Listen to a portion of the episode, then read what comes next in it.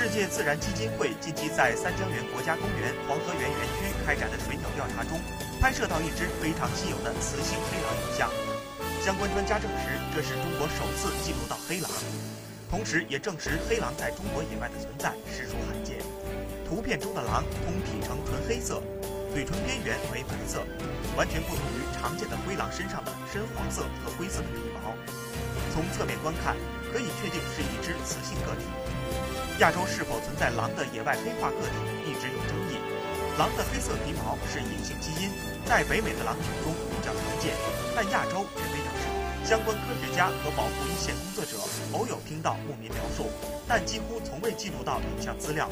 因此此次拍摄到的黑狼影像可谓十分难得。